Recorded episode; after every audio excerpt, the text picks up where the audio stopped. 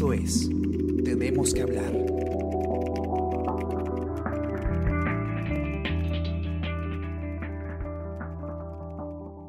Hola, buenos días, ¿cómo están? Esta mañana nos acompaña Gladys Pereira y hoy tenemos que hablar del acuerdo entre el gobierno y las clínicas.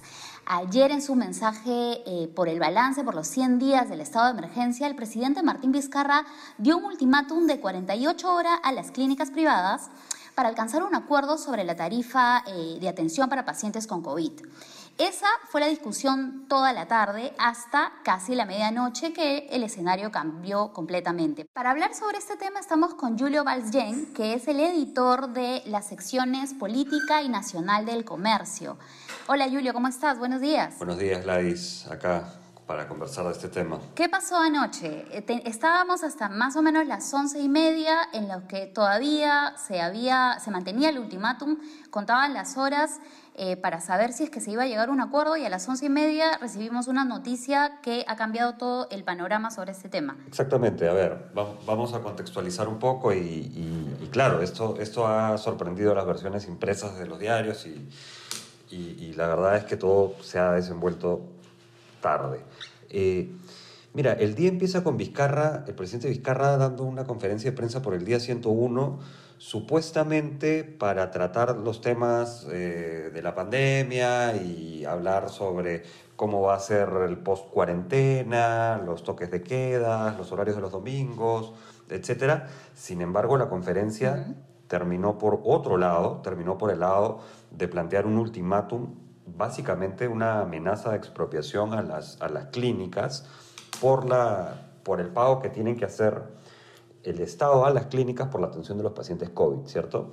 Entonces, él plantea esto en el día y claro, lo que ha ido sucediendo en la noche es que esa mesa de negociación que, que estaba ya activa, pero y, que es una negociación que viene de largo tiempo atrás, o, sea, de varias semanas atrás, se ha reactivado en la noche con la participación de Max Hernández, el psicoanalista y psiquiatra, eh, además eh, que es quien maneja hoy el, el, el acuerdo nacional, y también la participación de Monseñor Castillo, el arzobispo de Lima. Eh, y, lo que nos enteramos al cierre es que se ha llegado a un acuerdo, que entiendo debe formalizarse todavía, pero hay un acuerdo de un pago, ¿no? Entiendo que es un pago de 55 mil soles por paciente. Eh, y esa es la forma en que se cierra el día. Claro, a ver, a ver, para contextualizar también, ¿por qué eh, el gobierno tiene que pagar o tiene que haber un acuerdo entre el gobierno y las clínicas? Sabemos que por el estado de emergencia, por el incremento de contagios, el incremento de muertes, eh, se ha necesitado ampliar la cobertura hospitalaria, la cobertura de camas. ¿En qué momento inicia esta conversación entre el gobierno y las clínicas para establecer un precio? Una tarifa que incluso el presidente le ha llamado tarifa social para atender a, las personas que tienen COVID-19. Desde el principio, Gladys, desde el principio de la emergencia y de la declaratoria, se habló de que se integraban todos los, participantes del sector salud en estos comandos, inclusive el, sector privado con las clínicas estuvieron ahí, y se habló de la discusión para tener un acuerdo, porque hay pacientes que están asegurados por el Estado peruano que terminan atendiéndose en clínicas privadas. Y entonces, en simple, el, Estado, que es el, el, que paga el seguro, digamos, de estos pacientes, eh, tiene que reembolsarle a la clínica aquello que la clínica gastó en la atención de estos casos COVID. Y lo que ha pasado en los últimos días eh, es que hemos estado ante casos realmente dramáticos, en donde hemos visto tarifas cobradas por las clínicas sumamente altas, en algunos casos 200 mil, 300 mil y arriba de 500 mil soles también, lo cual evidentemente requiere una respuesta y algún tipo de solución. Entonces, eso es lo que ha llevado a poner el tema también en, en la agenda principal en los últimos días eh, y es lo que llevó a que el presidente vaya a esto en la conferencia. Ahora, y, Julio, eh, antes de avanzar, ¿Por qué durante este tiempo se ha, presentado algún tipo de explicación de por qué no se llegó a algún acuerdo? ¿Qué proponían las clínicas? ¿Qué proponía el gobierno? ¿Y por qué llegamos hasta el día 101 del estado de emergencia con este ultimátum? Sí, mira, hubo una primera negociación en donde los, el monto que pretendían las clínicas era muy elevado, o sea, elevado respecto a lo que estaba dispuesto a pagar el Estado. Hubo una negociación que no se cerró, eh, en, cierto monto y luego un cambio en la administración o en las cabezas del CIS, que es el brazo, el brazo del Ministerio de Salud que está encargado de esto, y quizá por desidia o quizás por, quizá por desidia, no, no, no se llegó a un cierre, lo cual ha, llevado a que recién en el día 101 se llegue, se llegue a un acuerdo de esta naturaleza, ¿no?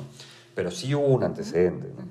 Ahora, el presidente, cuando habló sobre ese ultimátum de 48 horas, él mencionó el artículo 70 de la Constitución eh, Política del Perú. Según el artículo 70 de la Constitución Política del Perú, el derecho de propiedad es inviolable. El Estado lo garantiza. Se ejerce en armonía con el bien común y dentro de los límites de la ley. A nadie puede privarse de su propiedad, sino exclusivamente por causa de seguridad nacional o necesidad pública, declarada por ley y previo pago en efectivo de indemnización justipreciada que incluya compensación por el eventual perjuicio. Hay acción ante el Poder Judicial para contestar el valor de la propiedad que el Estado haya señalado en el procedimiento expropiatorio.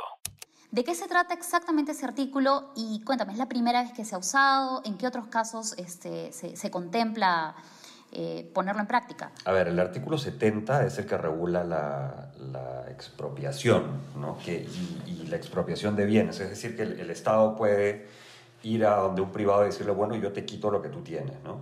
¿Y, ¿Y cuándo se usa usualmente? Se usa usualmente cuando se va a construir una carretera y hay un terreno ahí y se necesita que ese terreno pase a propiedad estatal para que la carretera pueda pasar, un aeropuerto, eh, ese tipo de, de obras, digamos, ¿no? es, lo usual. Y ese artículo, eh, digamos, el, el, hecho de que el presidente lo haya puesto y, se haya mostrado en una conferencia de prensa a nivel nacional eh, con la constitución en la mano, eh, es bien fuerte políticamente, es un gesto político importante. pienso yo que logra de alguna manera el presidente Vizcarra como lo, como lo hace, no es primera vez que lo hace, desviar la atención a, a, lo que todos estábamos esperando en una conferencia en el día 101, con todos los problemas que hay en la atención de la pandemia, enfocarla en un tema sumamente específico que es esta negociación con las clínicas eh, y a tener él una postura, eh, nada, bastante popular, ¿no? O sea, eh, el presidente al plantear esta amenaza con expropiar, Así que vamos a esperar 48 horas para que llegue un acuerdo y esperemos que sí sea. De no ser el caso, pensando en la salud, en la vida y pensando en el artículo número uno de la Constitución, invocaremos al artículo 70 de la Constitución.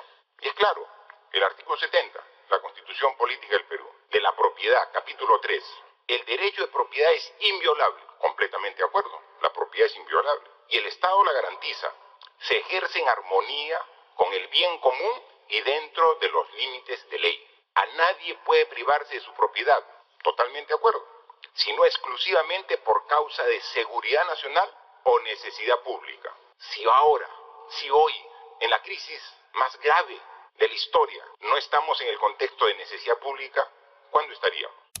Sin duda va a ganar apoyo popular y también sin duda luego de, haber obtenido este resultado que es un acuerdo a las pocas horas, eh, en el ojo público él va a quedar probablemente como el ganador.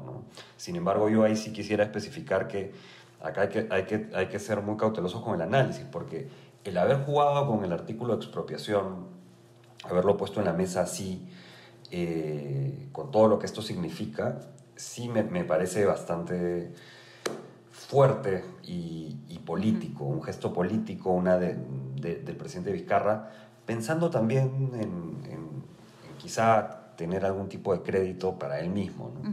Ahora, de hecho tú también has mencionado que eh, sí hemos tenido en los últimos días, y no solamente en los últimos días, sino a lo largo de, de todo este estado de emergencia, noticias en las que se ha conocido historias de clínicas o entidades privadas han cobrado, em, digamos, eh, montos elevados a pacientes que no pueden pagarlo.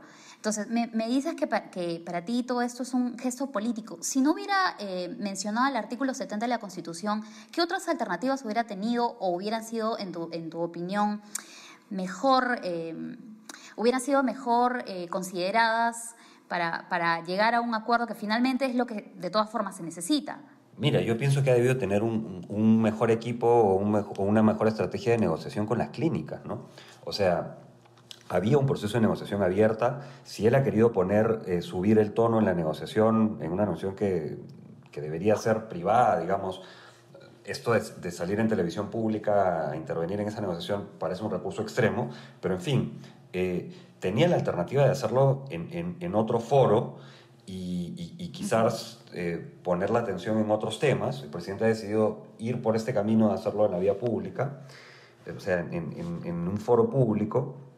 Eh, tenía la alternativa de negociar, Gladys, eso es lo que yo pienso, de negociar antes y no esperar llegar hasta este punto tan largo eh, en el camino para llegar a un acuerdo con las clínicas. Claro. Y de hecho, bueno, ya se llegó al acuerdo, pero todavía no tenemos un documento firmado, sino hasta ahora es lo que hemos conocido casi a medianoche eh, por parte de Max Hernández. No, claro. Y estoy viendo eh, que también la, la, ministra de Economía ha tuiteado hace un, unos minutos también saludando el acuerdo, ¿no? Ya, ya hay cierta uniformidad en que hay un acuerdo, me imagino que faltarán conocer los detalles y la formalización, y, y, y eso, y, ok, que hay un acuerdo, está muy bien. Eh, uh -huh. Pero nada, se, serán en los próximos días se, se verá un poco, eh, a ver, a, analizar lo que ha pasado. Esto ha sido todo muy rápido y hay, como, como decíamos hace un rato, muchos temas para analizar. Qué bien que se resuelva el tema de las clínicas, eso es positivo, pero también no quiero dejar pasar eh, el hecho de que tenemos que ver el gesto político que ha tenido el presidente. Eh, hay que tener una lectura bastante cuidadosa de esto porque eh, ha jugado con un artículo de la Constitución bastante importante para la base del sistema económico. Uh -huh. Entonces, ahora lo que sigue es ver cómo continúa este acuerdo y qué otras cosas crees que serían necesarias que el gobierno ya enfatice. Mencionabas que había otros temas mucho más urgentes que tenían que prestarle atención. Por ejemplo, ¿cuáles serían en este caso? Bueno, tener un poco más de, claridad respecto a cómo vienen las próximas fases de la reactivación, a que el presidente responda algunos de, los, de las críticas y cuestionamientos que se han hecho a los temas de reactiva, a la cierta inercia o lentitud en varios de los sectores en dar las autorizaciones para algunas de las reactivaciones económicas que tiene que haber y sobre todo y más importante, eh, varios temas que hemos estado publicando nosotros respecto a cómo está atendiendo el Estado eh, la pandemia. Si bien uh -huh. se habla de que estamos llegando a la meseta y que hay una mejora, etcétera, muy bien por eso, nosotros seguimos reportando casos en donde hospitales principales como el Rebagliati aún no tienen ventiladores eh, y, digamos, el gobierno tiene que enfocarse en, en tener esa atención y enfocarse en, mejorar sus cuadros quizá también. Claro, de hecho, el problema del estado de emergencia, la pandemia, no termina con, con este tema, ¿no? Todavía, y ni siquiera eh, termina con el estado de emergencia. Aparentemente viviremos con el virus por mucho tiempo y hay que establecer mejores condiciones de salud para, para todos los ciudadanos. Así es. Muy bien, gracias Julio por, por darnos esta explicación de un tema que, que nos, se ha modificado casi para muchos de, de forma sorpresiva. No esperábamos tal vez las 48 horas, pero ha sido bastante rápido este, este acuerdo. Y gracias también a las personas que nos acompañan hasta este momento. No se olviden que el podcast Tenemos que hablar está en SoundCloud, está en Spreaker, Spotify, Apple Podcast y obviamente toda la información sobre el coronavirus y sobre otras noticias importantes del Perú y del mundo en elcomercio.p. Muchas gracias Julio por acompañarnos y a todas las personas que se han conectado a Tenemos que hablar. Chao. Gracias, la dichocho. Esto fue Tenemos que hablar. Esto fue El Comercio Podcast.